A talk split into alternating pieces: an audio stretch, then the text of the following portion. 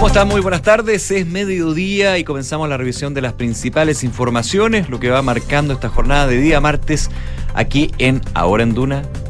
Soy Nicolás Vial junto a María José Soto. ¿Cómo estás, José? Bien, con mucho frío, porque el estudio estaba muy frío. Está helado, ¿no? está- sí, está prendido con todo. Igual afuera hace frío, pero no tanto frío. 20 grados el día de hoy, agradable. Agradable. Hay 17 grados a esta hora en la región metropolitana. Eh, está medio nublado, pero va a salir un poquito el sol. eh, ya ha pasado a la una de la tarde, más o menos. De hecho, como dices tú, eh, la extrema hoy día está en 21 grados en, en Santiago. Bastante agradable. Y dentro de los próximos días van a bajar un poco las temperaturas. No tanto, digamos. No hay, no hay aire de chubasco, para nada. Entre 7 y 19, por ejemplo, mañana. Eh, el jueves, día de cuenta pública del presidente Boric, entre 8 y 18 grados. Y en Valparaíso, hoy una máxima de eh, 18 grados. Y para el jueves, ahí en la región de Valparaíso, donde va a ser esta cuenta pública, extremas entre los 11 y los 16. Le va a tocar un cielo nublado, pero sin lluvia, por lo menos. Suena como metafórico eso. Nublado, Sí, pero sin Pero lluvia. sin lluvia para la cuenta, dices tú, para Sí. la- el discurso del presidente, el segundo discurso. El segundo discurso, que es bien Exacto. relevante, porque siempre el primero es lo que queremos hacer, el segundo es cómo lo, Lo que hemos haciendo. hecho Claro, y cómo lo que queremos seguir haciendo. Así es. Oye, eh, sigue bastante polémica con respecto a lo que fue la renuncia, la solicitud de renuncia, como ya lo ha explicado en distintas entrevistas del ex subsecretario de Previsión Social, descartó esta denuncia de acoso sexual que es ah, que ha dicho, desde el gobierno se ha dicho sería la causante justamente de este cambio Claro. y, eh, reconoció una relación tensa con la ministra mm, del Trabajo y Previsión Social. Contó episodios complejos donde hubo como unas dis- di- discusiones donde más personas presenciaron. Claro, lo que tiene que ver con el- la discusión de la reforma previsional. Eh, hay, hay un tema ahí, hay distintas declaraciones que ha entregado la reina en este caso y que han motivado a varios elementos. Por ejemplo, que eh, parlamentarios de Chile Vamos pidan investigar la denuncia de acoso que habría gatillado esta renuncia. Y eh, enrarece esto también eh, el escenario previo, hay que decirlo, a lo que va a ser la cuenta pública del presidente Gabriel Boric cuando se trata de quién era el uno de los interlocutores, no el único por supuesto, pero un locutor, interlocutor importante en el Congreso para Sí. la discusión de la tan difícil reforma previsional, de- difícil en términos de que avance con respecto a lo que significa a los cambios que plantea y la postura también que tiene el gobierno al respecto. Claro, un- una polémica que un poco opacó ayer las buenas noticias que tuvo el Ministerio del Trabajo y el gobierno con la aprobación ya promulgación de este proyecto de ley que concreta el sueldo mínimo en 500 mil pesos para julio del 2024. El próximo año eh, va a ser un aumento que va a ser progresivo en tres partes y culmina entonces el próximo año. Y eh, claro, eh, era lo que estaban esperando y por eso se desplegaron tanto ayer la ministra del Trabajo, el ministro Sexpress, el ministro de Economía, eh, tratando de convencer a los parlamentarios que lo lograron para que se aprobara y así anunciarlo en la cuenta pública por parte del presidente Gabriel Boric. Eso en paralelo también a cifras económicas que les vamos a contar del desempleo, que registra su sexto incremento anual consecutivo y se ubica en el 8,7% en el trimestre febrero de abril de 2023. Es parte de lo que les vamos a estar contando. En materia internacional, varios temas que vamos a estar revisando, por ejemplo, Corea del Sur y Corea y Japón, que instan a Corea del Norte a cancelar el lanzamiento de un satélite de reconocimiento militar, lo que está sucediendo en Estados Unidos, también eh, la situación en Ucrania y, por supuesto, noticias de la economía y los deportes que vamos a estar revisando aquí en Ahora en Duna. Pero como siempre, les planteamos la pregunta del día para que comenten con nosotros algunos de los temas de esta jornada de día martes. Es por el caso de Notco, que va a apelar a este fallo que prohíbe el uso de su marca Not Milk y destaca que el producto en todo caso va a seguir en los puntos de venta. ¿Qué te parece? Tres alternativas. Bien, el fallo es injusto. Mal, debieran acatar el fallo de la justicia o me da igual. Vota con nosotros. Enrique Yavar, ¿cómo estás tú? Bien, ¿y ustedes? Bien, muchas gracias Muy por eh, reemplazarme ayer. ¿eh? Ah, no, sí. pero intentarlo solo. No, muy buenos No. comentarios. Lo logramos. Que, que sí decía Nico. Más o menos dicen ahí atrás del Bueno. vidrio. Ah. Bueno, pero vamos a volver a mi lugar de Pero es que nuestro crítico más grande acá es el Moncho los controles. Bueno, algo sabe. Lleva como 30 años haciendo radio. Yo le dije, ven para acá. No, no, sí que saber, sabe. No, le dije, ven para acá. Ha escuchado harta- hartas voces. Yo con guante de este boxeo empiezo a, a ahí los controles. Muy bien. Como lo haces tú a veces. Ya, Vamos con los titulares. vamos.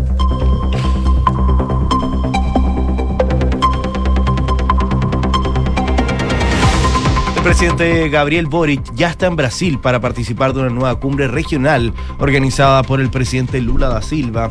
La cita cuenta con la presencia del mandatario de Venezuela, Nicolás Maduro, y la moneda informó que se presentarán iniciativas de cooperación en salud, defensa, transición energética, cambio climático y combate a los ilícitos transnacionales.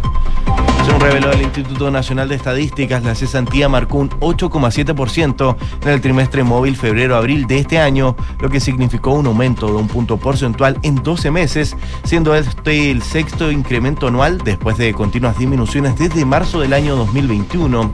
Según agrega el informe, el alza de la fuerza del trabajo fue mayor a la presentada por las personas ocupadas y por su parte, las personas desocupadas se expandieron 15,1% incididas por quienes se encontraban La Cámara de Diputados aprobó y despachó a ley el reajuste al salario mínimo a 500 mil pesos para el año 2024, medida que incluye subsidios para las MIPIMES que puedan cumplir con el alza de ingresos para sus trabajadores.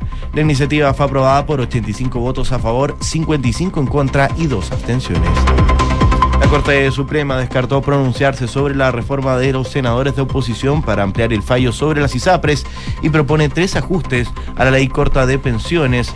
La ministra vocera del máximo tribunal, Ángela Vivanco, aseguró que no pueden emitir opinión respecto de la reforma de los parlamentarios, ya que no hace mención a atribuciones del Poder Judicial. La Comisión Experta del Proceso Constitucional aprobó la creación de una Corte Constitucional y despachó normas sobre el Ministerio Público. Pese a la petición de Chile Vamos de incluir dentro de la entidad un mecanismo de control preventivo sustantivo, esta fue rechazada al conseguir solo 12 votos. El juzgado de garantía de Concepción decretó hoy la medida cautelar de prisión preventiva contra nueve de los diez imputados a los que el Ministerio Público acusa de tener nexos con el tren de Aragua. El tribunal tomó la determinación luego de que el organismo persecutor apuntó que los acusados cometieron una serie de delitos, entre los que se encontraban los ilícitos de trata de personas para fines de explotación sexual, tráfico de drogas e infracción a la ley de armas. El presidente brasileño Luis Ignacio Lula da Silva inauguró hoy la cumbre sudamericana con un llamado a retomar la integración regional mediante un foro que esté más allá de las ideologías y que comience a funcionar de inmediato. la apertura de la cumbre, Lula propuso crear un grupo de alto nivel formado por representantes de los presidentes que preparen un plazo de 120 días una nueva hoja de ruta para la integración de Sudamérica. Tras un nuevo bombardeo ruso en la capital ucraniana de Kiev, Rusia acusó directamente a ese país de un ataque terrorista con drones contra Moscú. Los aviones no tripulados dañaron levemente varios edificios de la capital rusa. El gobierno ucraniano negó una autoría que le atribuye al Kremlin. Nicolás Jarry plasmó su buen momento tenístico luego de llevarse el ATP de Ginebra y venció al boliviano Hugo Delien en la primera fase de Roland Garros. El número uno de Chile no tuvo problemas en superar al Orundo de Trinidad, a quien terminó venciendo por 6 a 4, 6 a 4 y 6 a 2 en un duelo que se prolongó por 2 horas y 28 minutos. Gracias, Kiki. Gracias a ustedes. Que te vaya muy bien. 12 de la tarde con 8 minutos. Bueno, vamos a uno de los temas principales que les contábamos desde el principio. El ex subsecretario de Previsión Social, Cristian Larraín, que eh, dio entrevistas eh, em, durante las últimas horas un poco eh, reaccionando a esta decisión desde el Ministerio del Trabajo de pedirle su renuncia por el supuesto caso de acoso sexual que habría gatillado su salida. Larraín reconoció que tuvo siempre y en el último tiempo sobre todo una relación bastante tensa con la ministra del Trabajo eh, y Previsión Social Janet Jara. Eh, recordemos que la Raín eh, salió del gabinete el viernes de la semana pasada de manera bastante sorpresiva. dijo él para defenderse un poco las acusaciones de acoso sexual, dijo yo trabajo con la puerta abierta, soy así de transparente. no descartó en todo caso ir a la justicia si fuese necesario para clarificar cualquier situación.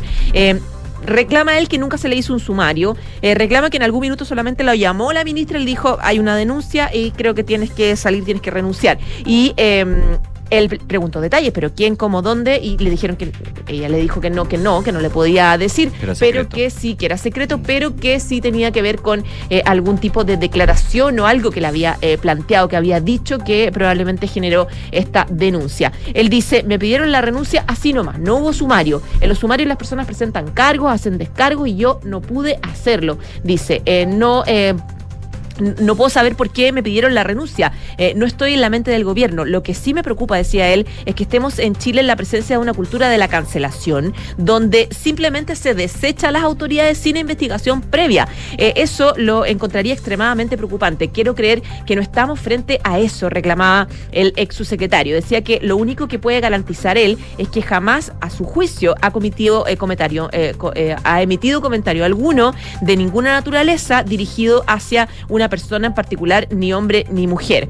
Ahora, el tema es que ayer la ministra del Trabajo, Janet Jara, que claro, estaba en el Congreso celebrando la aprobación de el, del del, sueldo mínimo 500 mil pesos y tuve que responder a varias preguntas a propósito de esta renuncia. Y en esa oportunidad, en esa conferencia de prensa que dio ayer, la ministra tampoco dio ningún detalle eh, respecto de, no sé, pues por qué no se le hizo un sumario antes que dejara el cargo eh, eh, o por qué em, no entregó información más precisa de, sobre la supuesta conducta que habría tenido el, el ex subsecretario o tampoco em, planteó si se podría eventualmente llevar una instancia judicial eh, respecto del mismo tema. Eh, tampoco habló de la necesidad de cautelar la integridad eh, de la víctima, no habló del no habló de nada en de realidad. Hecho, la frase que decía era se incidió en conductas que no eran del todo positivas. Claro, lo que lo que le pareció a muchas personas y especialmente al ex subsecretario que es el afectado ambiguo en términos de una una razón tan dura para poder pedirle a alguien que dé un paso al costado.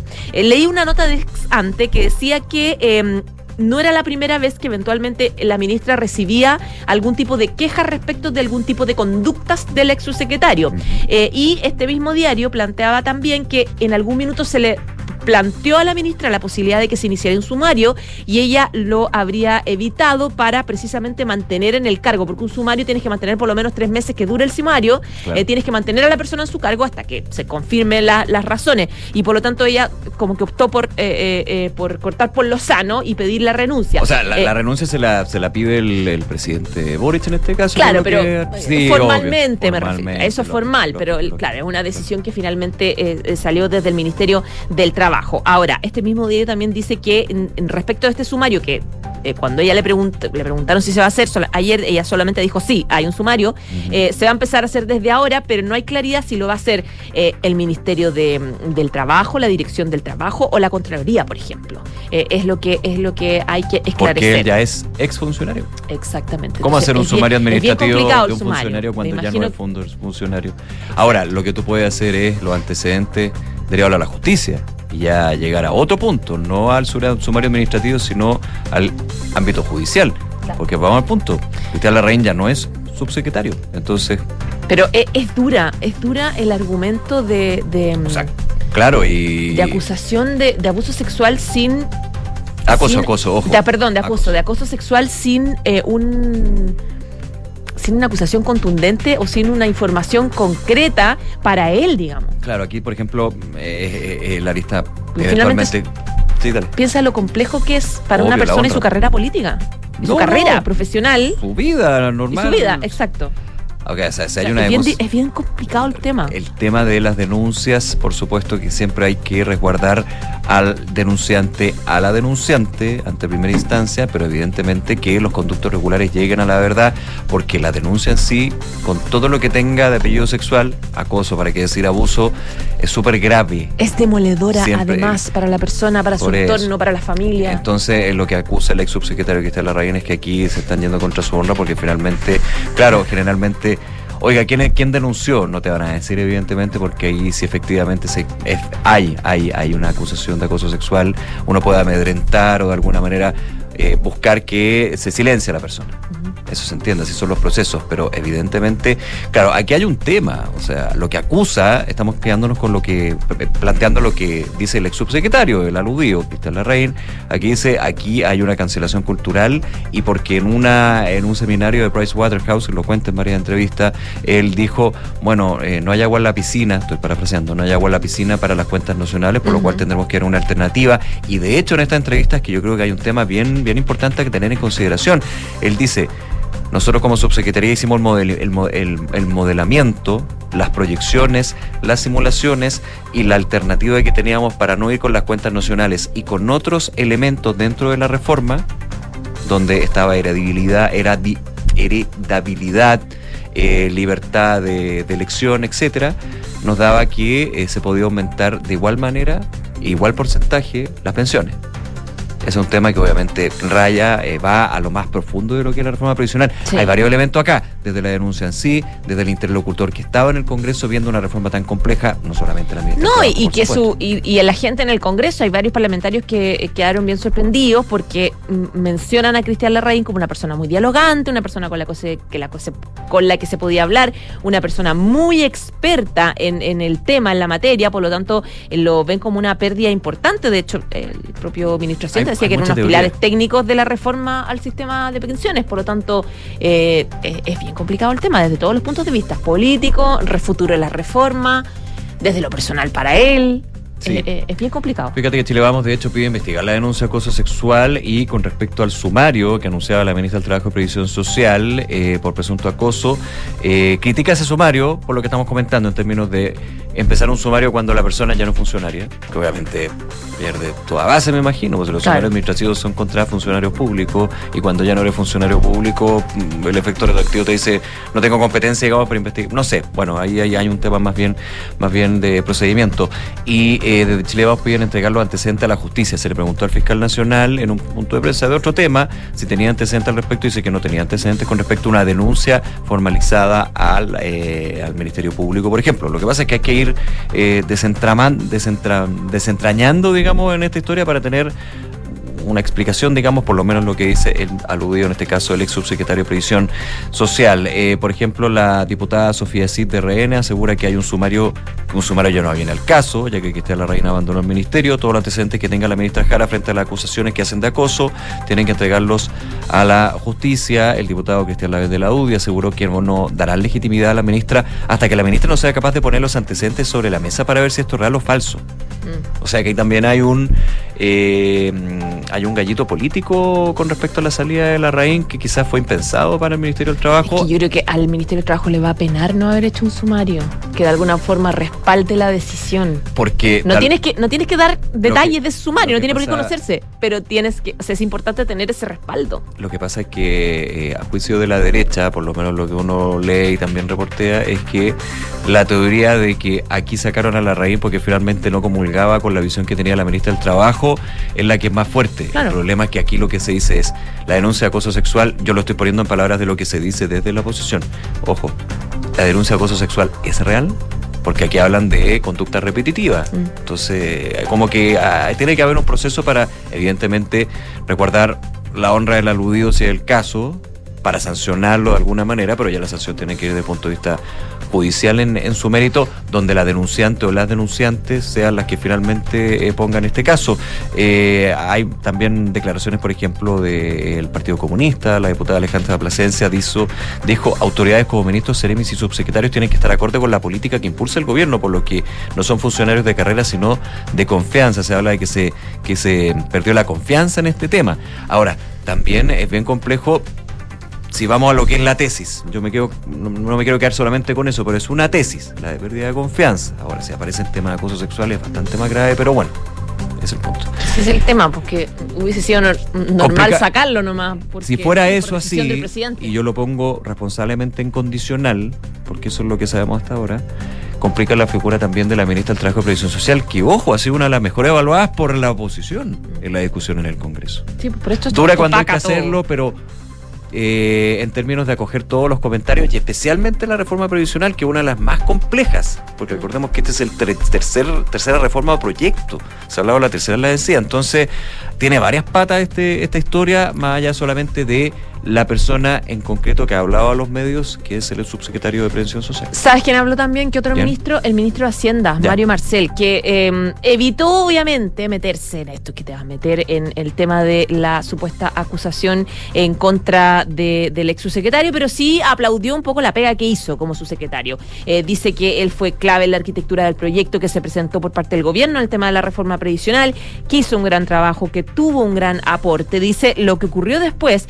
es que el proceso proceso de discusión ha sido súper complejo porque hay una parte en que se buscan acuerdos y que no tiene líneas rojas, eh, pero la contraparte no se sienta en la mesa. Hemos tenido numerosos episodios y nos encontramos con que se trata de demorar la reforma previsional, un poco justificando mm. eh, los roces, porque le preguntaron directo por estos supuestos roces que él habría tenido con Jara, con la ministra del Trabajo, y los motivos de su salida, aludiendo un poco a lo que planteas tú, de que finalmente está detrás este, este, tema. Marcel dice que desconozco lo que pasa al interior de otro ministerio, pero eh, plantea que el gran problema es la tensión que han tenido todo el rato como gobierno en general para poder avanzar la reforma previsional, porque él dice siempre había una ausencia de interlocutor válido para llegar a acuerdos y, ahí siempre eh, nos pegamos como frenamos un poco en poder avanzar. Trató de ser como lo más elegante para evitar entrar en este tema que es tan difícil y delicado. Así es. 12 de la tarde con 20 minutos. A propósito de Marcela Hacienda, hablemos de desempleo. Datos que tienen de dulce a gras. Perdón el cliché, pero se aplica bastante bien para lo que fue el dato del eh, trimestre de febrero a abril de 2023. Sexto incremento anual consecutivo a 12 años, cuando se ve el desempleo que llega a 8,7% en el trimestre.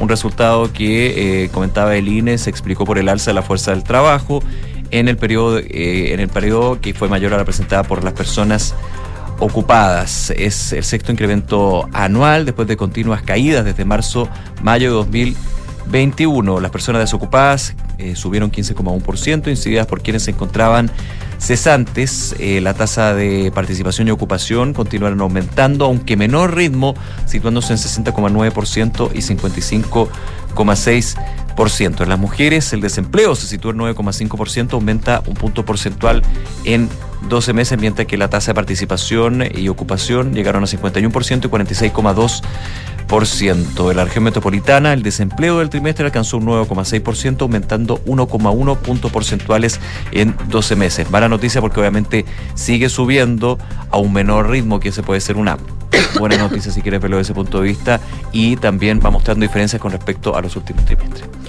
12 del día, 22 minutos. Quiero llevarte a Brasil. Vamos a Brasil. A Brasilia, en realidad, la ah, capital política de eh, Brasil, donde el presidente eh, Luis Ignacio Lula da Silva está encabezando una cumbre de líderes de América del Sur y donde está precisamente el presidente Gabriel Boric y también está acompañándolo como siempre Isa Caro, periodista de La Tercera, una infiltrada de la casa, por supuesto. ¿Cómo estás, Isa? Buenas tardes.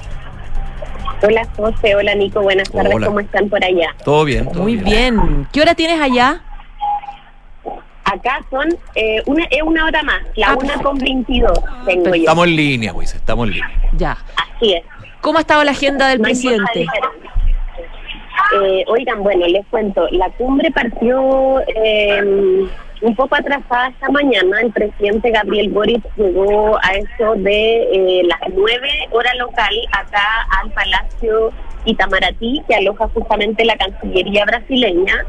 Eh, como ustedes lo comentaban, esa fue una convocatoria realizada por el presidente de Brasil, Ignacio Lula da Silva, con el objetivo de establecer mecanismos más permanentes y efectivos, ¿cierto?, de coordinación y cooperación entre eh, estos 12 países eh, de América del Sur.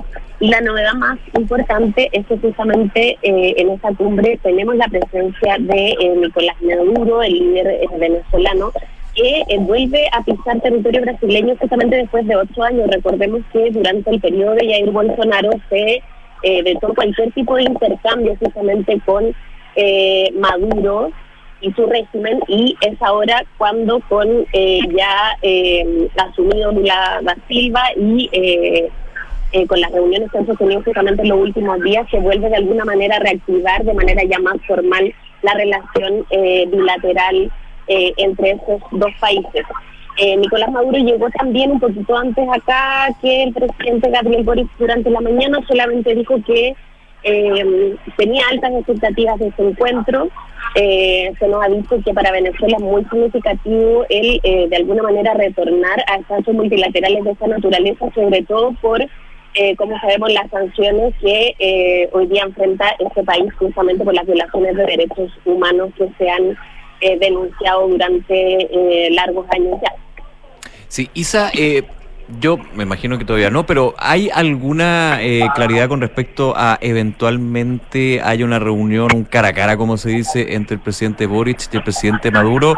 Esto no es menor también considerando que hace solo días ya se confirmaba la llegada de Jaime Gasmuri como embajador en Venezuela y con el tema migratorio muy, muy entre las dos naciones. Y recordando también que el presidente Boric ha sido muy crítico de la figura de Nicolás Maduro. ¿Se ha hablado de algún tipo de reunión o, esto podría ser más en el, en el, en el salón, en el pasillo, no sé? ¿O esto está en veremos? Miren, la verdad, lo que nos han comentado desde los equipos que han podido acompañar al presidente Gabriel Boric durante esta jornada, hasta ahora no ha habido ningún tipo de intercambio, saludo, apretón de manos, nada entre ellos dos.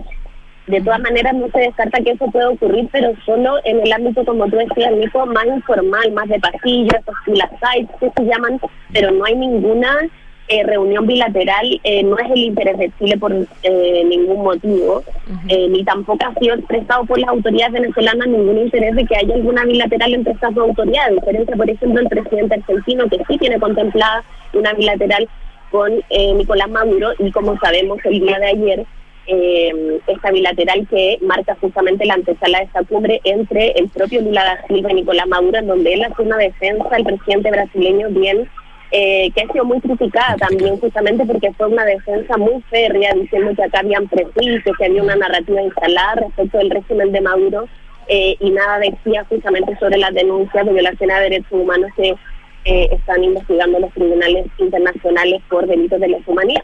De hecho, Isa eh, estaba recordando, ahora lo encontré, digamos, una declaración que hace el presidente Gabriel Boric cuando ganó la elección y eh, Nicolás Maduro pone en su Twitter, lo felicita, digamos, dice Nicolás Maduro, luego de tantas movilizaciones, represión y dolor, el pueblo chileno comienza un nuevo camino. Han dado una clara señal sobre su contundente rechazo al neoliberalismo salvaje, eh, decía Nicolás Maduro, algo que Gabriel Boric respondió diciendo, eh, un mandato eh, de respecto, dice que es necesario un mandato de respeto y restricto a los derechos humanos, algo que tanto Piñera como usted no han estado a la altura, le responde Gabriel Boric a Nicolás Maduro, en una prueba clara de varios otros comentarios que en el tiempo y su vida política Boris ha hecho respecto de los problemas en materia de derechos humanos que tiene eh, Venezuela en general. Eh, ahora, el problema, Isa, y es lo que eh, se ha planteado mucho, sobre todo también en el Congreso, las comisiones de relaciones exteriores, es que hay hartos temas pendientes con Venezuela, sobre todo centrados en cómo organizarse un poco para los problemas de inmigración. Entonces, como una es medio contradictorio esto de evitar la reunión, pero también se necesita mejorar las relaciones por lo mismo. Claro, lo que pasa es que ahí eh, Chile ha mantenido una postura que es eh, clara y que tiene que ver con, por ejemplo, lo que tú decías antes, dar señales de eh, avanzar cierto en ciertos diálogos y colaboraciones específicas eh, de hecho, por algo se nombra también al embajador Jaime Gasmuri, que eh, va a comenzar sus funciones dentro de poco tiempo para empezar a normalizar de alguna manera con Venezuela relaciones que permitan enfrentar eh, los desafíos bilaterales y también regionales que se comparten, por ejemplo, en materia migratoria, pero que eso siempre ha dicho el presidente Gabriel Boris, no obsta de que se puedan denunciar este tipo de hechos gravísimos, cierto que hemos conocido respecto a la violación de derechos humanos que han ocurrido en, en ese país. Lo que sí, eh, les comento que acá nosotros no hemos tenido acceso a los discursos de los mandatarios de los distintos países. Ah, em, inicia eh, Ignacio Lula da Silva, él abre esta convocatoria, hace un análisis cierto respecto sí, de la situación actual de la región. Eh, hace un cuestionamiento muy grande, por ejemplo, respecto de eh, la política exterior de Bolsonaro, luego eh, pone un tema sobre la mesa que también ha marcado un poco la antesala de esta cumbre que tiene que ver con si reactivar o no UNASUR como un organismo multilateral que permita a estas naciones de alguna manera avanzar. ¿Te suena fuerte eso, ah, Isa? Perdona, eso suena muy fuerte el de revivir, reactivar UNASUR, principalmente porque cuando se habla de cumbre de mandatarios, colaboración, cooperación, el mismo entiendo canciller Van Claveren descartó que ese fuera el objetivo de este tipo de citas, pero como que todo pinta así, ¿no? Mira, la verdad es que lo que nos decían a nosotros de la delegación chilena es que no está en el interés de Chile poner ese como un tema prioritario. ¿Por qué? Porque eh, entienden en la Cancillería chilena va a ser mucho más complejo revivir UNASUR por todo lo que engloba de alguna manera esa idea, esa cuestión como más ideológica que está en torno eh, a, lo que fue UNASUR, cómo fracasa UNASUR los países que hoy día siguen y los que se han ido, en fin. Eh, reavivar eso va a ser mucho más complejo que, por ejemplo, establecer mecanismos más permitan eh, enfrentar los desafíos, digamos, más concretamente y ahora, que son urgentes, que tienen que ver con la seguridad, con el crimen organizado y con también la crisis migratoria eh, que enfrentan todos los países de la región en, distintos niveles. Eh, pero por eso, como les decía, no hemos tenido, por ejemplo, acceso a saber si el presidente Gabriel Boric, que ya intervino, hizo algún tipo de alusión al tema de derechos humanos o alguna alusión directa, por ejemplo, a Nicolás Maduro dentro del Pleno. No hemos tenido acceso a eso por error, de hecho, eh, porque la organización eh, ha estado bastante eh, poco prolija en ese sentido, por error, se filtra la primera parte del discurso del presidente ah, argentino Alberto ah, Fernández. Se filtró solamente una parte de la, de la intervención de Alberto Fernández. Él sí hace mención, por ejemplo, a cómo los mecanismos democráticos están fallando en la región, pero no hace una alusión directa a Maduro. Y estamos a la espera de tener algunas versiones oficiales eh, y no oficiales también de quienes ahora están en el Pleno para poder tener eh, conocimiento de que efectivamente el presidente Gabriel Boric hizo lo que ha hecho en todas las cumbres o se cuidó más en este espacio justamente que por primera vez recibe de nuevo a Venezuela en el plano multilateral acá en la región. Así es, va a ser bien importante eso dentro de las señales también que se den en esta cumbre de mandatarios. Isabel Caro, periodista de la tercera ahí en Brasilia. Isa, muchísimas gracias por tu tiempo y te liberamos ahí para que sigas en estas actividades. Un abrazo grande. Chao, Isa. Gracias a ustedes. Chao, que te vaya muy bien. Chao. 12 de la tarde con 31 minutos. Hacemos una pausa, pero recordemos la pregunta del día para que comenten con nosotros. Notco apelará al fallo que prohíbe el uso de la marca Not Milk y destaca que el producto va a seguir en los puntos de venta, que se parece hasta ahora el 45% dice bien, porque el fallo es injusto. Vota con nosotros. Hacemos una pausa, ya regresamos con más de Ahora en Duna.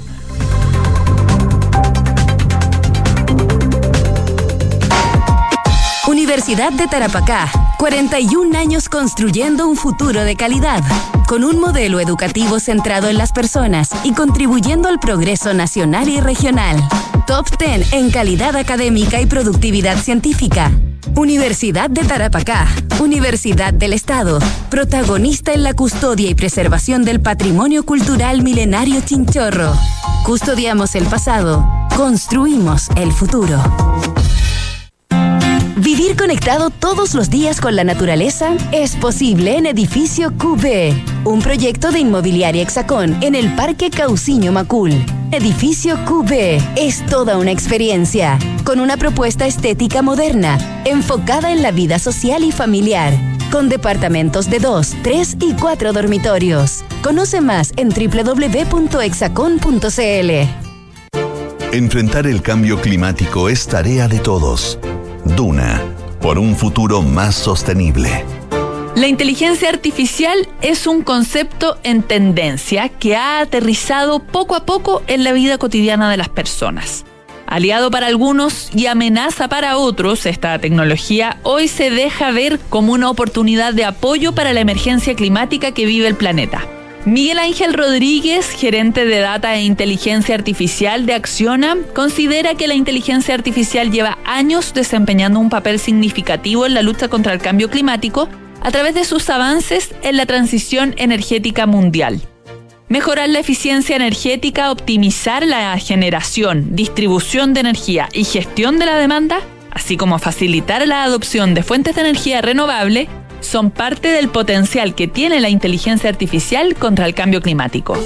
Acciona, expertos en el desarrollo de infraestructuras para descarbonizar el planeta.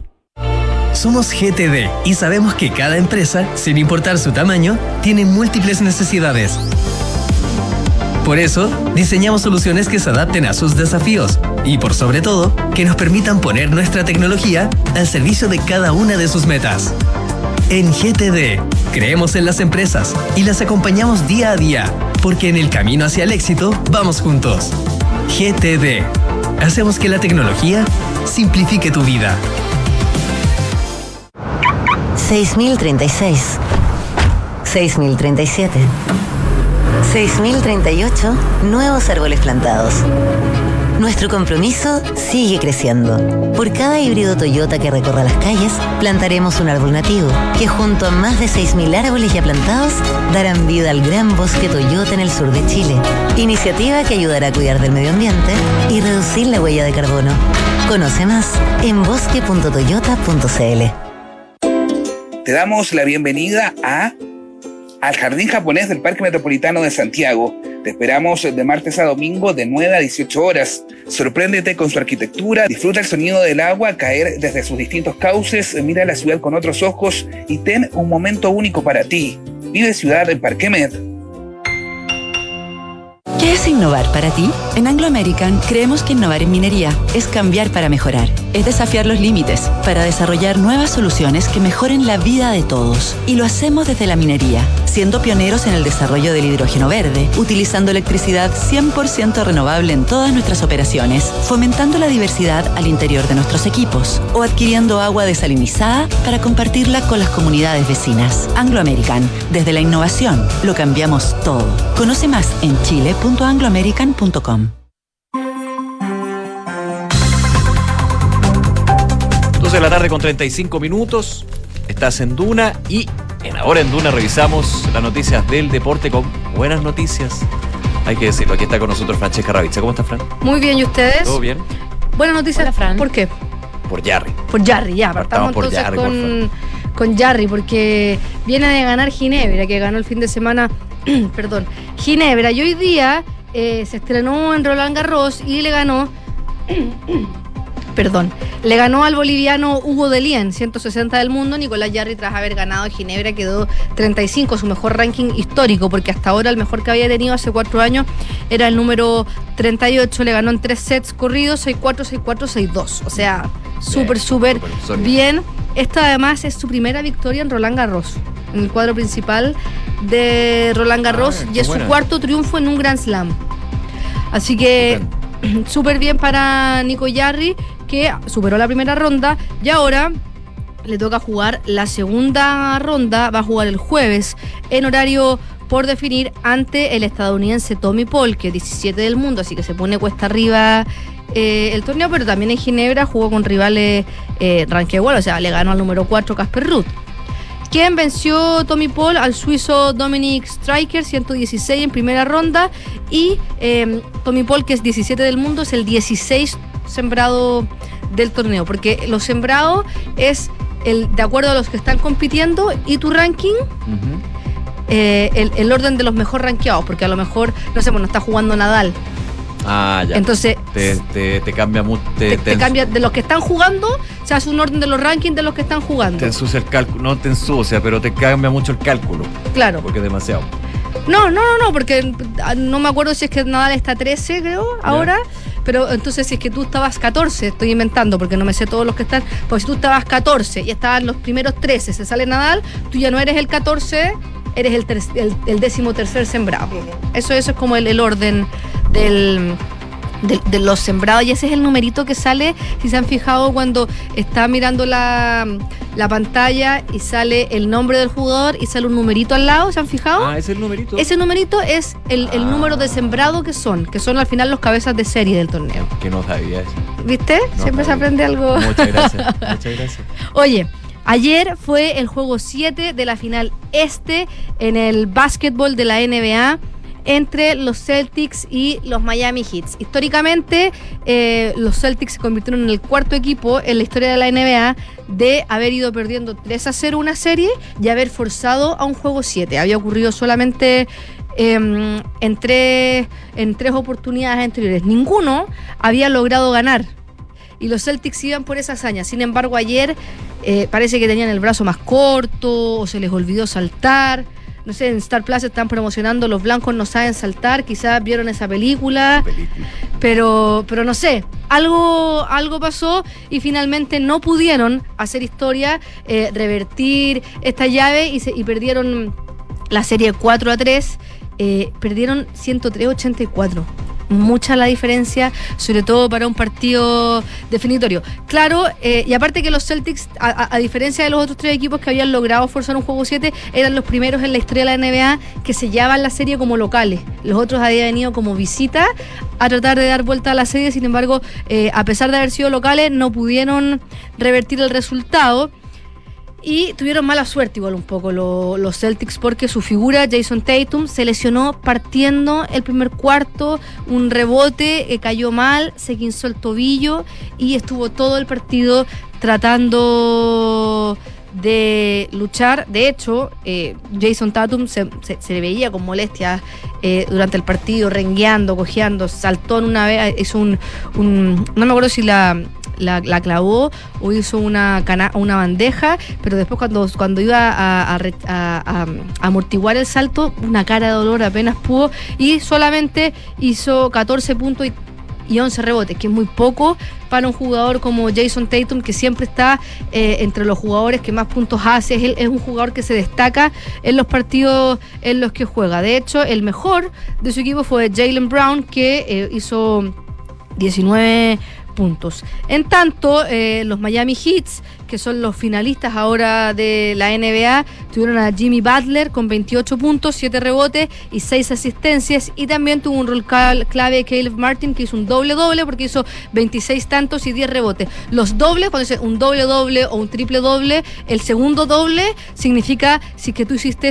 eh, dos decenas, o sea que hiciste dos números, eh, no sé, pues 26 rebotes eh, hay, o, o 11 rebotes, 10 rebotes, entonces si tú haces eh, dobles de distintas cosas, son estadísticas que la NBA lleva estadística para todo, entonces hacer un doble doble es mucho porque aportaste mucho tanto en la defensa como en el ataque. Aparte que para los hits esto también es una revancha porque el año pasado ellos habían perdido la conferencia este ante los Celtics. Entonces era como se volvían a ver las caras en la, en la, en el, en la última serie de los playoffs de su conferencia, los Celtics contra los Hits, y ahora pudieron em, ganar. Y este es su séptimo título para los hits de la conferencia este. Ganaron el 2006, el 2011, el 2012, el 13, el 14 y el 2020. Y ahora van a jugar la final de la NBA que también se juega a siete juegos ante los Denver Nuggets. Van a ir los Miami Heat por su cuarto anillo porque se han consagrado campeones de la NBA los años 2006, 2012 y 2013 y los Denver Nuggets que han sido la gran revelación de la temporada con Nikola Josic el serbio como gran figura que de hecho eh, yo estaba leyendo eh, entrevistas que les hacían a históricos de la NBA y dicen que Nikola Josic eh, está llamado a ser uno de los grandes basquetbolistas de la historia de la NBA, o sea ¿Será que algo de? ¿Ah? ¿Será algo de Mirko? No lo sé. no, se escribe distinto. Se no, se escribe distinto. distinto, nada que ver. Y Ah, podría ser uno de los más grandes.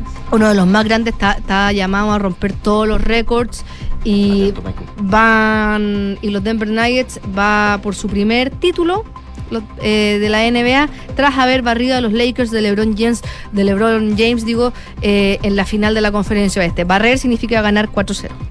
De los 7 hacer 4-0 al tiro. Eso significa barrer. Así que eso con el con el básquetbol, las finales parten este jueves. Se juega entre el 1 de junio y el 18 de junio los siete juegos. Los Denvers que, eh, como te decía, barrieron 4-0, tuvieron el tiempo en los que se jugaban los otros tres juegos para descansar. Y los Miami Heat que forzaron un juego 7 van a descansar hoy día y mañana. O sea, si no me equivoco, ya hoy día estaban viajando para poder jugar ante los Denver Nuggets, así que eh, tienen mucha más fatiga, al menos lo- los Nuggets pudieron eh, hacer trabajo recuperativo importante y los Miami Heat están contra el tiempo. Entonces, como te decía, el 1 de junio es el primer partido de esta final a las 8 y media de la noche. Bien, Fran, Que estén muy bien. que te vaya muy bien. Nos gracias. vemos Chao, 12 chao. de la tarde con 43 minutos.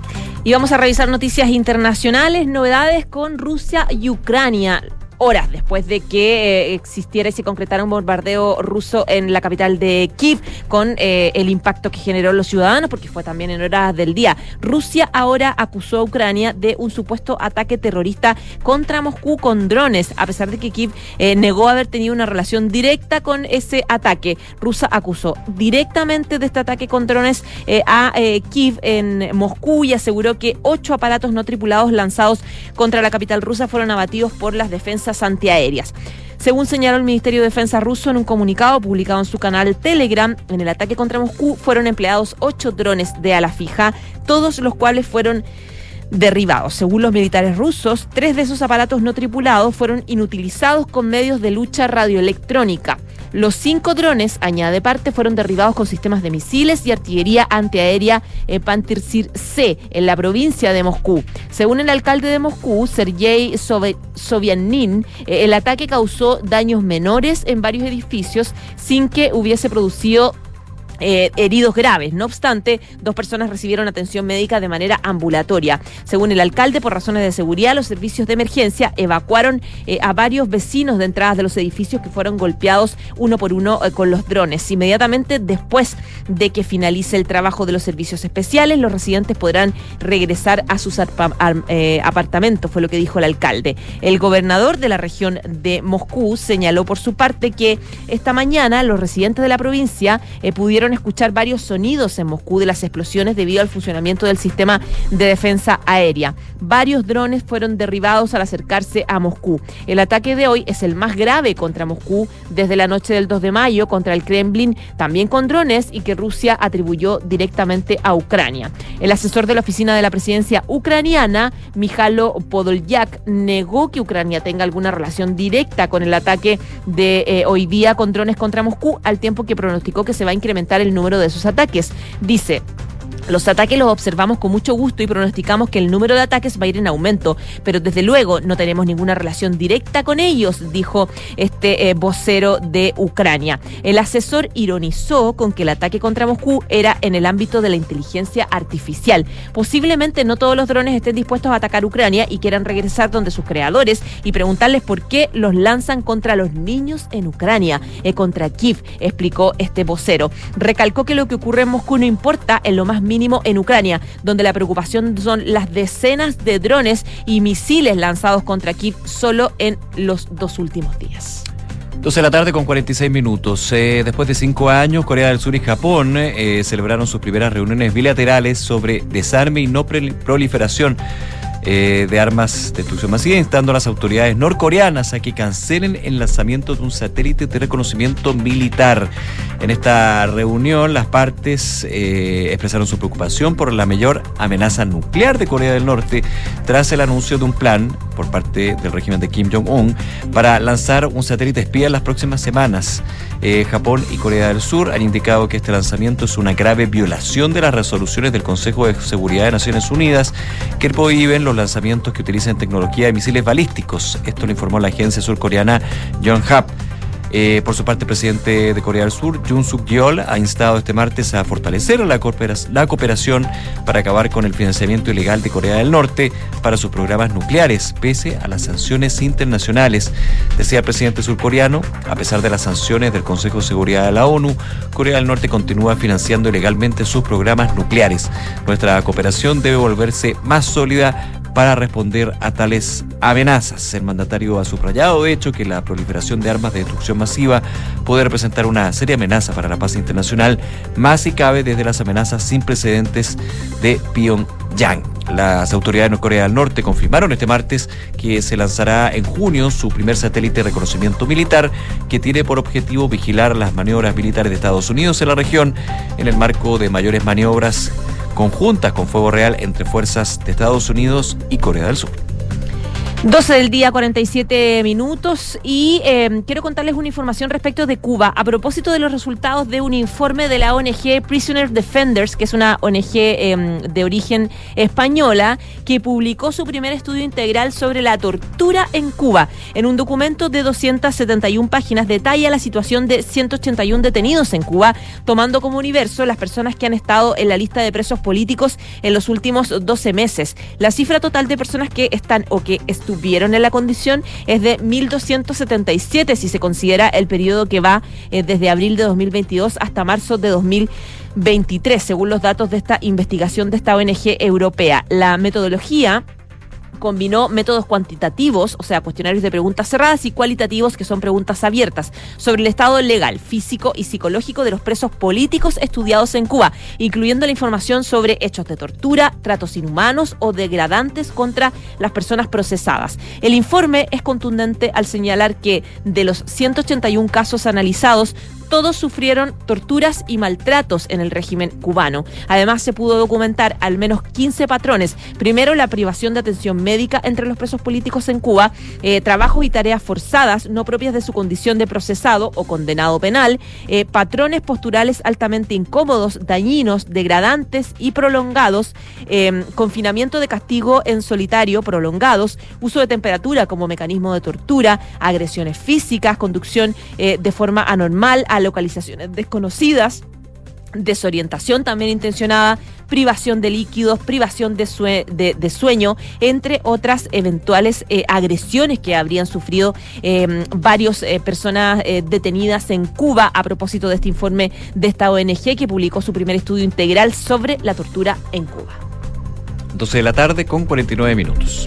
Estás en Ahora en Duna. El 7 de junio se instala el eh, Consejo Constitucional. El 6 de junio se entrega el anteproyecto por parte de la comisión experta que sigue trabajando con varios temas bien interesantes ahí. Y fíjate que ya se empieza a demarcar, a demarcar cuáles van a ser las cabezas, los liderazgos dentro de este Consejo Constitucional que tiene que discutir lo que es la propuesta de nueva constitución. Obviamente aquí la pregunta que todos tenían era, bueno, ¿a quién va a poner el Partido Republicano como presidente de la instancia? ¿Y por qué se hace la pregunta así? Porque recordemos que con sus 22 representantes, el Partido Republicano puede poner de presidente a quien quiera Claro. sea de Se Partido sabe. Republicano o sea de otra instancia de, u otra alegación política. Obviamente, el Partido Republicano ahí tiene el sartén por el mango, en este punto en particular y otros. Bueno, ya hay definiciones porque eh, el partido decidió este martes que la consejera Portara Pacá, Ninosca Payauna, va a ser la carta para presidir el Consejo Constitucional. La decisión fue tomada por el partido en medio del nuevo encuentro que sostienen esta semana los consejeros y consejeras constitucionales en Casablanca, la región de Valparaíso. En esta instancia se han tomado otras definiciones, como ratificar ayer al consejero Luis Silva como jefe de bancada del Partido Republicano en este nuevo órgano. Eh, así, la colectividad bus- buscará colocar a la consejera Payauna en la mesa del órgano durante la sesión de instalación del próximo 7 de junio, donde se va a, en primera instancia, elegir a la directiva presidente o presidenta, vicepresidente, etcétera. Para ello requiere de la primera mayoría. Ahora, eh, Payauna obtuvo un 13,12% de los votos en la elección pasada, tiene 34 años de ascendencia aymara y profesora de inglés. Uno entendería que con los 22 votos, a.k.a. representantes que tiene el Partido Republicano, ella sería la nueva presidenta. Ahora, si se llega a algún tipo de acuerdo, conversación previa con los otros consejeros y consejeras, lo que puede ser ese día o previo, ese ya otro tema, pero de quererlo, ella sería la próxima presidenta del Consejo Constitucional eventualmente. Lo pongo en condicional porque aquí siempre tenemos la máxima de que con votos baila el monito. No el Exactamente. mono Perú. el Oye, y sabes que a pocos días que se instale ya este Consejo Constitucional, hay un grupo de parlamentarios que están queriendo cambiar las reglas del juego, básicamente. Eh, te lo explico. Eh, son diputados del Partido Socialista que anunciaron que quieren ingresar una reforma constitucional que modifica la norma que habilitó el nuevo proceso constituyente, la cual se logró después de este acuerdo que tuvo a casi todo la- eh, eh, el espectro político, menos a quienes lideran ahora eh, el Consejo, que son los republicanos. El objetivo de esta iniciativa era disminuir el periodo de reacción de la nueva Carta de la Constitución por parte del Consejo Constitucional, recientemente elegido, incorporar en la papeleta del plebiscito de salida una tercera alternativa, que es, además de a favor o en contra, que se sume la posibilidad de votar por la propuesta emanada por los expertos. Es decir, los diputados del Partido Socialista proponen dos cosas. Primero, eh, bajar un poco la influencia del Consejo Constitucional y agregar en el plebiscito de diciembre, donde vamos a votar si estamos a favor o en contra de la propuesta final que salga del Consejo, eh, agregar una tercera opción que sume la opción de dejar la propuesta o el contenido que hicieron ahora los expertos, que ya está prácticamente listo. Es decir, ese documento, que es el preproyecto que le El presentan, anteproyecto, el anteproyecto que le presentan a los consejeros, ¿cierto? Bueno, la tercera alternativa sería, ¿y si nos quedamos con este anteproyecto? Esa es la, la- la- la propuesta emanada por, por, por estos diputados. ¿Qué diputado, Eh, perdón? Te lo voy a mencionar. Ah, ya, Por dale, ejemplo, perdón. Juan Santana, que es del Partido Socialista, esto es de la bancada PS, Ok. dice, hemos visto con muy buenos ojos el trabajo que han estado haciendo los expertos y que se ha expresado en una transversalidad que valoramos, que va desde los expertos del Partido Comunista hasta los expertos del Partido Republicano, decía eh, Juan Santana del PS, quienes señalaron que este tipo de proceso significa eh, gastos para el Estado y quienes señalaron que este tipo de actos requieren de la transversalidad, bueno, se logró eh, una transversalidad que no tenía precedentes, decía, esperamos que se pueda dar celer- y entregar la posibilidad a los votantes para que puedan dirimir entre la opción también de los expertos. Eh, Jaime Naranjo del Partido Socialista, que apoya esta idea, dice, hay que terminarlo a la brevedad y hay que disminuir las inseguridades e incertezas que hay hoy en el país. Eh, por lo tanto, es una buena idea eh, acudir a esta tercera alternativa. Recordemos que el 7 de junio, que ya la próxima semana, ¿o no? Todavía falta... El, parece que de una- el próximo lunes, de este lunes al otro. El jueves 1.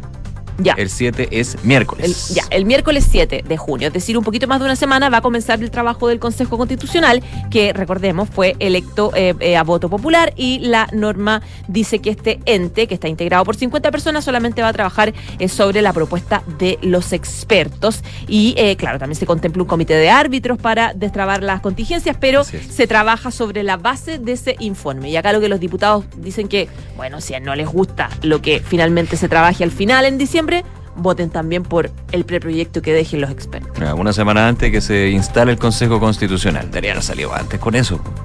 Si la comisión experta ya o sea, trabajando como antes cuando estaban hablando de cuando se estaba haciendo el acuerdo, digamos, el acuerdo por Chile. Ideal. No, bueno, a ver, está bien. Lo que pasa es que también esto va. a- Han habido algunas voces que dicen, bueno, el Consejo, la Comisión Experta ha sido tan transversal, ha llegado a tanto consenso, se ha cedido en tantas partes, está generando un, un anteproyecto que efectivamente puede llegar a ser aprobado en un plebiscito ratificatorio. ¿Por qué no hacemos que, si está todo tan, tan bien acordado entre las fuerzas políticas, que también tienen sus consejeros que son de las fuerzas políticas, recordemos, ¿por qué no se adelanta el tiempo? Y de hecho, se, achi- se acorta el tiempo de trabajo del Consejo Constitucional Mm. para terminar con la incertidumbre. Bueno, pero es que eso ya está. Ah, ahora, Es se- que ya está hecho. Eh, Suena buena idea, es que- es pero. que lo que pasa es que la bandera está bien, si todos tienen derecho a plantear cosas. El tema es que tiene que pasar por reforma constitucional. O sea, tienes que tres quintos de ambas cámaras. Y pésimo. Sí, no, ya basta. Entonces también como que mucho mucha bandera de, de último minuto. Está bien, eh, es parte también de las iniciativas que legítimamente pueden presentar los parlamentarios, pero aparte, no, fue tanta la discusión con respecto a que, que estén los expertos, que sea la, la, la, la, ciudadanía quien elija a los expertos, que sí, que no. Bueno, finalmente hagamos una comisión experta que define los partidos y hagamos el Consejo Constitucional que tiene la última palabra, que toma el insumo, pero que es elegida por la gente. No, es que ahora en realidad que si no me gusta lo que hizo el Consejo Constitucional, quedemos con la comisión experta. Bueno, hay que confiar también en el proceso, digamos, si ya estamos embarcados en esto. Pero, insisto, todos tienen derecho a presentar iniciativas porque, claro, ya esto difícilmente, y yo diría casi imposible, aguanta para un tercer proceso constitucional. O sea, ahí quedó y ahí quedó. Por lo menos eso dice la encuesta, ¿eh? que la gente, de hecho, de hecho, las últimas encuestas hablan de diciembre un voto rechazo, por No lo menos si- ahora. Aquí este tercera, pre- pre- tercera la decía es una frase que no, no creo que se aplique, La pero segunda la decía probablemente. yo que sí, sí, para una para otra, la segunda la decía de todas maneras. 12 de la tarde con 56 minutos. Eh, déjame hablar de un tema que estaba revisando acá que me parece bien, bien, bien, bien, bien potente, importante. Litio. Bueno, ha- han sido semanas donde se ha ido delineando eh, de parte de Codelco, eh, quien fue mandatado por el Estado, por Corfo, para eh, negociar con SQM Albemarle lo que es el Salar de Atacama. Cuando terminen los contratos y la empresa público-privada que se tendrá que formar para seguir explotando el litio de esos salares. Pero fíjate que eh, con Codelco había un tema bien relevante que es otros salares, porque no, el único salar no es Salar de Atacama, que es uno de los más importantes, eh, sino el más importante a nivel internacional, a nivel mundial. Pero hay salares que también son propiedad de Codelco, por ejemplo, Maricunga. Y era importante ver de cuánto estamos hablando con Maricunga.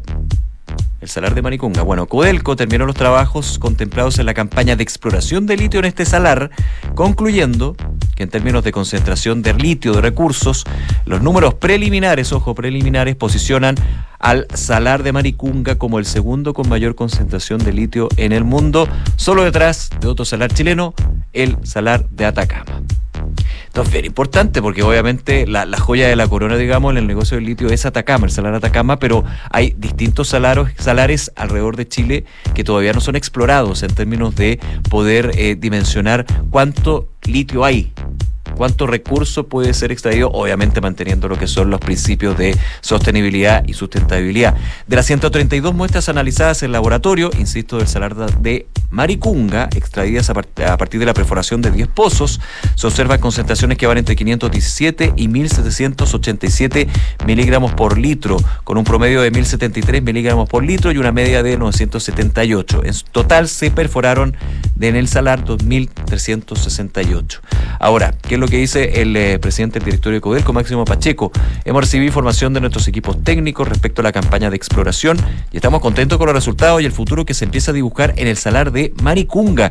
Los números muestran que la campaña ha sido tremendamente, extraordinariamente exitosa, dice el presidente de Codelco, aunque todavía quedan por delante varios meses de trabajo para determinar un potencial proyecto futuro. Hasta ahora los números muestran un camino promisorio para Codelco y para el país. Eh, desde antes del inicio de las obras, Codelco afirma que ha mantenido una relación permanente con las comunidades indígenas Coya del área de influencia, entregándoles información periódic- periódica. El cronograma incluye la elaboración de modelos hidrogeológicos de los acuíferos subterráneos, información que permitirá consolidar los resultados de exploración. Eh, recordemos que este tema de Maricunga con Codelco partió en 2016, cuando la política de litio y gobernanza de salares del segundo gobierno de Michelle Bachelet instruyó a Codelco a analizar la factibilidad de un modelo de negocios para el aprovechamiento de salares de Maricunga y Pedernales, 2016. Estamos en 2023, ahí hay un tema que muchos dicen, bueno, pero tanto, tanto, tanto tiempo demorado, bueno, independiente de eso ya hay resultados preliminares que estarían apuntando a que el salar de Maricunga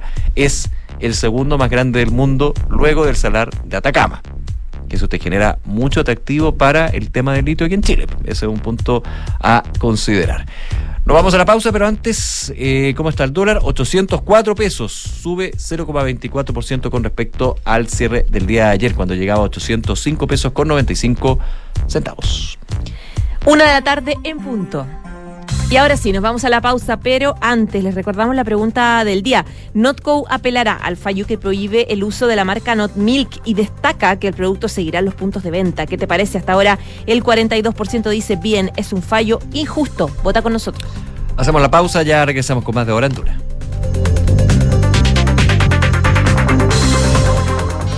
En Credicorp Capital nos centramos en ser aliados estratégicos de nuestros clientes para cumplir sus objetivos con nuestro portafolio de inversiones de carácter global. Siente la confianza invaluable de contar con asesores financieros que le agreguen valor a tus decisiones. Conoce más sobre nosotros en credicorpcapital.com.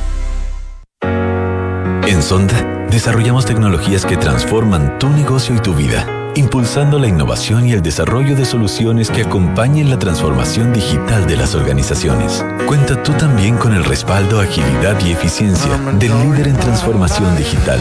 Descubre más en sonda.com. Sonda, tecnologías que transforman tu negocio y tu vida. Sonda, make it easy. Por fin es Cyber Day en el nuevo falabella.com. Participa por compras gratis cada una hora, pagando con tu tarjeta CMR. Aprovecha el envío gratis en miles de productos sobre 29.990 pesos del 29 al 31 de mayo de 2023. Solo en el nuevo falabella.com. Revisa bases y condiciones en www.falabella.com. En estos momentos, miles de niñas y niños juegan en algún lugar de Chile. Son miles también los que vuelven a su hogar para ser cuidados por sus familias.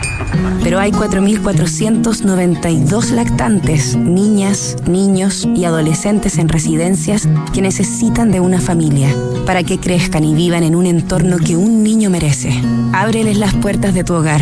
Tú también puedes ser familia de acogida. Súmate en www.acogeres.cl. Construir un futuro mejor es una responsabilidad que compartimos todos. Mientras más países adoptan medidas para reducir las emisiones de carbono, la demanda de productos y servicios esenciales para el crecimiento económico sigue en aumento. No es fácil, pero son recursos como el cobre producido por BHP en Chile los que ayudan a hacerlo posible. El futuro está aquí.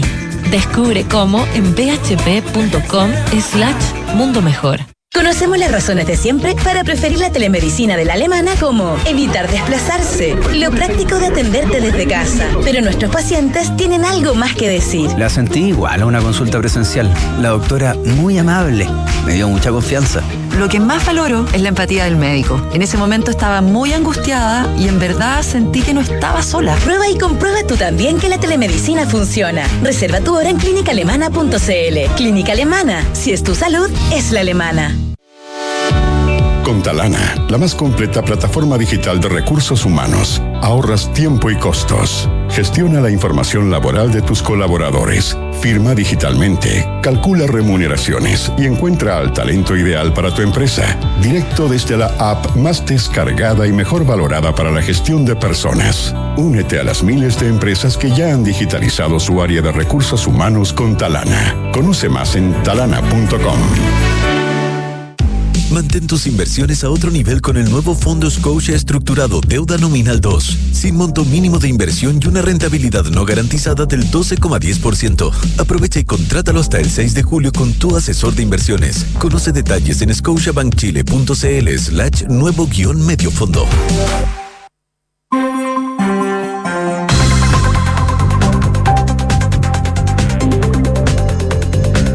De la tarde con cuatro minutos. Estás en Duna revisando las principales noticias de este día martes, que resumimos en los titulares. ¿Quién nos cuenta hasta ahora? Enrique.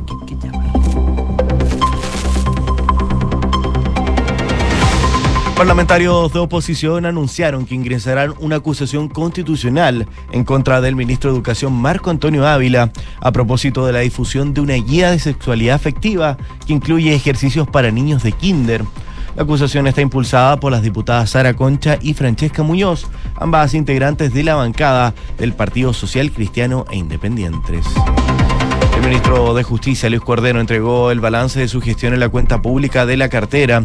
El secretario de Estado indicó que hay más de 50 querellas por violaciones a los derechos humanos y un aumento significativo de la población penal en el país, calificándolo de extremadamente complejo. Además, destacó la presentación de 53 querellas para investigar la desaparición, la desaparición de personas durante la dictadura y se refirió a los avances del Plan Nacional de Búsqueda.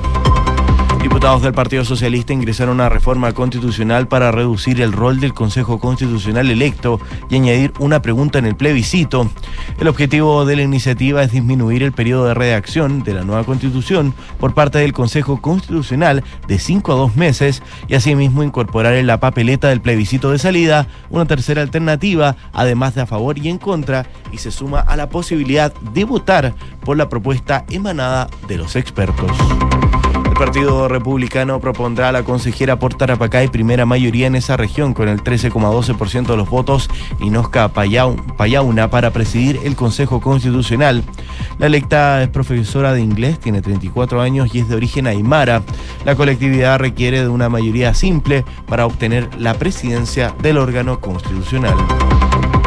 La ministra del Trabajo, Janet Cara, se refirió al sumario que instruyó luego de una denuncia de acoso sexual en contra del ex subsecretario de Previsión Social, Cristian Larraín. En ese sentido, la ministra Jara explicó que existían denuncias de que habían problemas de convivencia interna dentro del recinto de la subsecretaría, donde había muchos reclamos contra él en específico, sin especificar si correspondían a conductas sexuales o no, ya que aseguró eso es parte de la investigación. En el marco de los 50 años de su conmemoración, la encuesta del barómetro de la política, Ser Mori, arrojó que un 36% de las personas cree que los militares tenían razón en dar el golpe de Estado que lideró el ex general Augusto Pinochet en el año 1973, lo que significa 20 puntos porcentuales más que hace 10 años cuando se formuló la misma pregunta.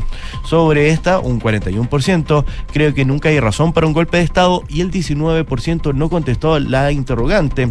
Junto a esto, el estudio revela que el 58% cree que el golpe de Estado del año 1973 es relevante para el Chile de hoy.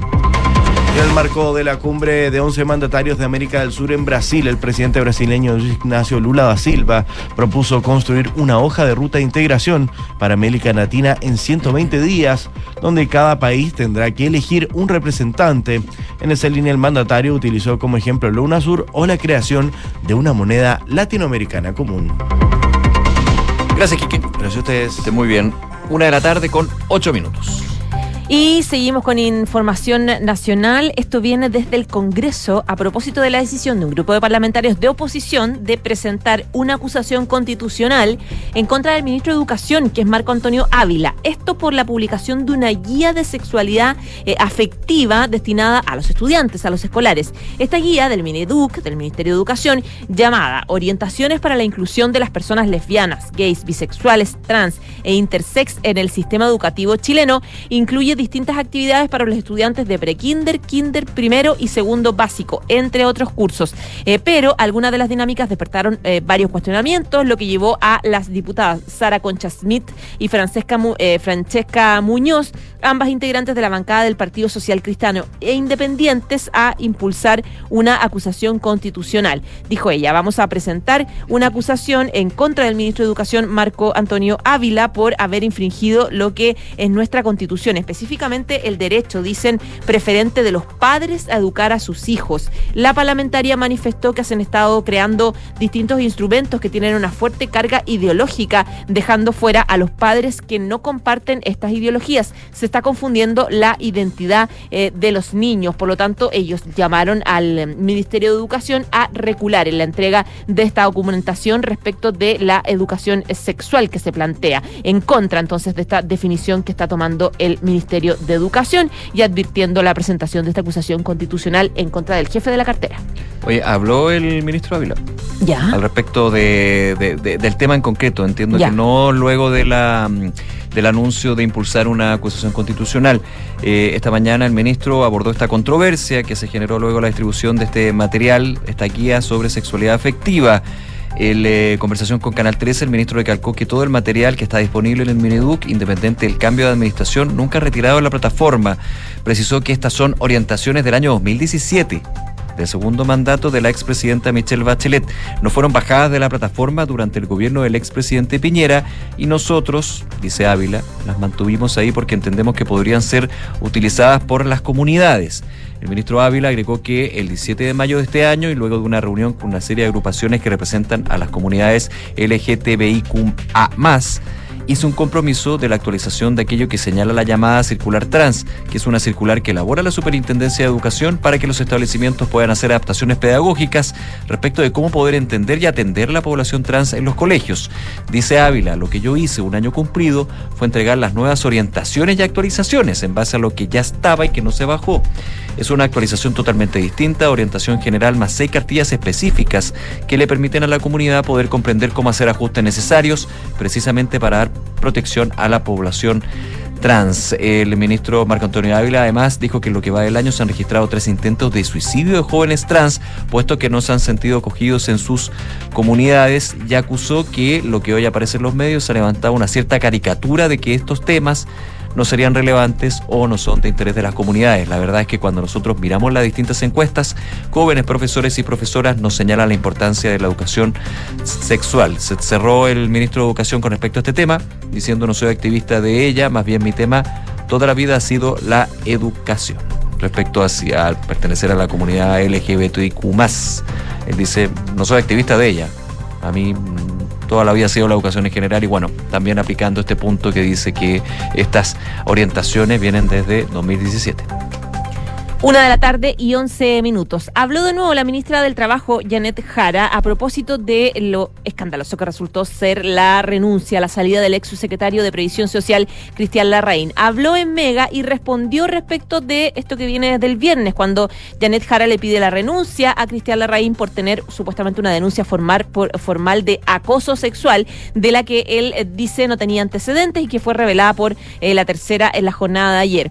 Larraín habló, eh, dice que una eh, dice que descartó totalmente esta acusación, dice que él nunca ha faltado el respeto a nadie, entregó su versión en varias entrevistas que dio medios de comunicación donde reclamó que no tenía ningún tipo de información sobre la denuncia o de cuándo se habría producido la situación. Incluso fue más allá y acusó que tras su salida había una cultura de la cancelación en consideración con las diferentes em, con las diferencias de opinión que había dicho que tenía públicamente eh, con la, ministra. De hecho, él dijo en la declaración que la ministra dejó de hablarle cuando él dijo que las cuentas nacionales no tenían mayoría eh, parlamentaria, un poco planteando dudas y sus reparos respecto de cómo se estaba ejecutando, por ejemplo, la reforma eh, previsional. Bueno, habló en Mega, la titular del trabajo, donde descartó que la salida de la Rein responda a diferencias con el subsecretario y ratificó las denuncias en su contra. Dice, nosotros teníamos antecedentes de que había problemas de convivencia interna dentro de la subsecretaría,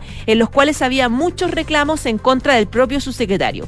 Distintos tipos de conductas de hostigamiento y de acoso. Acá ya es mucho más clara que ayer, Nico. Ayer mm, Hostigamiento como y no- acoso. claro, hab- habla de distintos tipos de conductas de hostigamiento y acoso. Dice que eh, habían varios reclamos en contra del subsecretario hace tiempo dentro de la subsecretaría y agregó, al subsecretario se le pide la salida eh, porque hay gente que la estaba pasando muy mal dentro de la subsecretaría. Eh, creo que hay una parte que no se ha visto, pero aquí las víctimas son las que estuvieron sometidas a estas conductas y son las que precisamente hicieron llegar estos antecedentes. Entonces, a mí como ministra me corresponde preocuparme de que la organización tenga un trato acorde. Confirmó además que luego de la salida del subsecretario, se va a iniciar un sumario para que así la RAIN pueda tener la facultad de defenderse de las acusaciones formuladas en su contra y presentar antecedentes que eventualmente sean pertinentes, dice la ministra. Ahora, muchísimo más clara que ayer respecto de la situación que enfrentaba supuestamente el subsecretario dentro de, dentro de, su gabinete. persistente, de hace tiempo.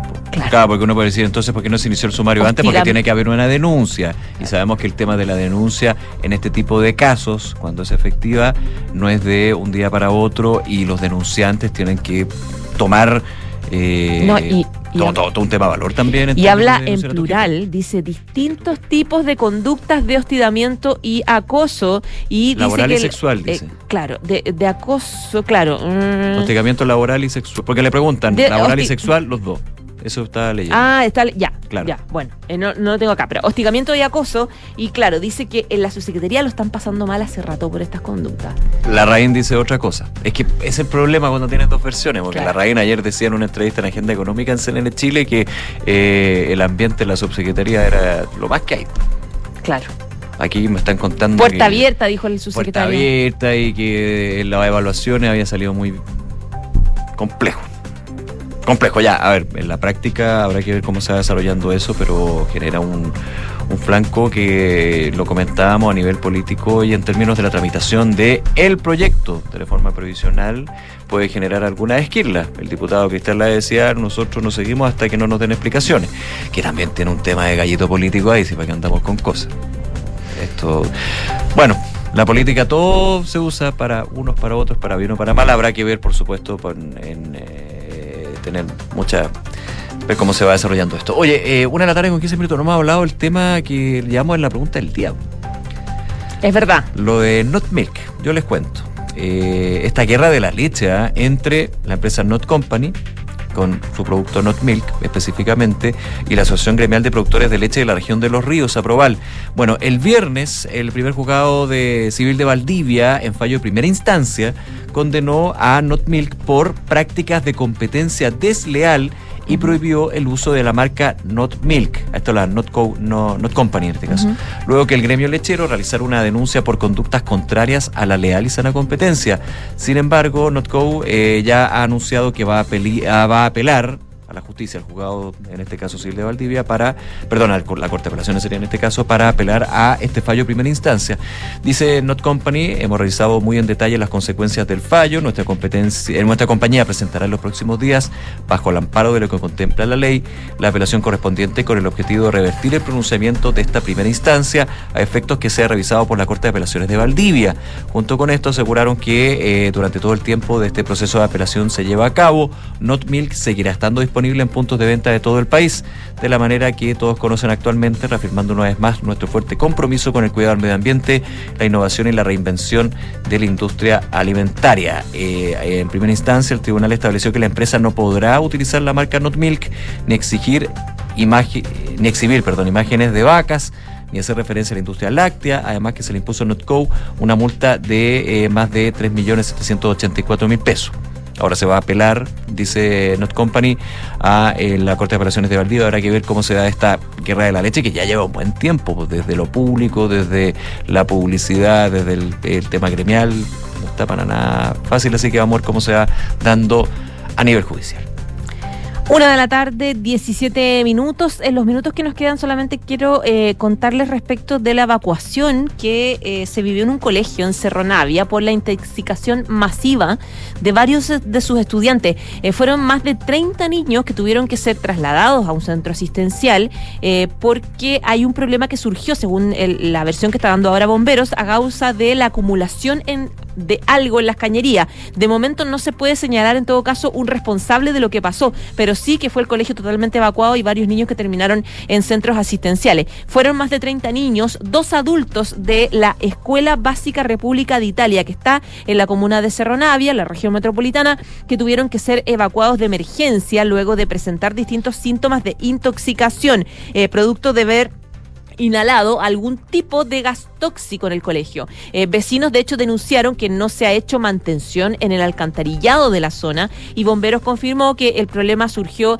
a causa de una acumulación de en las cañerías, pero de momento no se puede señalar a los responsables, pero que sí los niños se encuentran eh, en normalidad ya en los centros asistenciales recibiendo la atención médica necesaria. Buena tarde con 19 minutos. Nos vamos, pero antes revisamos cómo ha estado la pregunta del día que les planteamos en Twitter y en todas nuestras plataformas de Duna.c. Vamos a la pregunta del día. Les decíamos a propósito de lo que contaba recién el Nico, Notco apelará al fallo que prohíbe el uso de la marca Not Milk y destaca que el producto seguirá en los puntos de venta. ¿Qué te parece? El 40, un 42% dice bien, el fallo es injusto. Otro 42% dice mal, debieran acatar. Y el 16% dice no me interesa. Hacemos una pausa, ya regresamos con más. Perdón, nos vamos. Yo dije, ¿sabes qué? Yo te creí, Ay, pero perdón, dije, no. no puedo creer. Es la una, no, es la una veinte, ya nos vamos. De hecho, eh, debería- que dar la- deberías darnos un par de consejos, ¿no? Sí, sí, unas menciones muy importantes en el programa. Perdón, Credit Corp Capital es un holding dedicado a la prestación de servicios financieros con presencia en Colombia, Chile, Perú, Estados Unidos y Panamá. Conoce más en creditcorpcapital.com. La transformación digital de una empresa nunca estuvo en mejores manos. En Sonda desarrollan tecnologías que transforman tu negocio y tu vida, innovando e integrando soluciones que potencian y agilizan tus operaciones. Descubre más en sonda.com. Sonda Make It Easy. Una de la tarde, 20 minutos. Ahora sí, Nico, nos vamos. Nos vamos. Hay que descansar. Viene Bárbara Espejo con sus cartas notables y por supuesto una nueva edición de Información Privilegiada. Chao. Chao.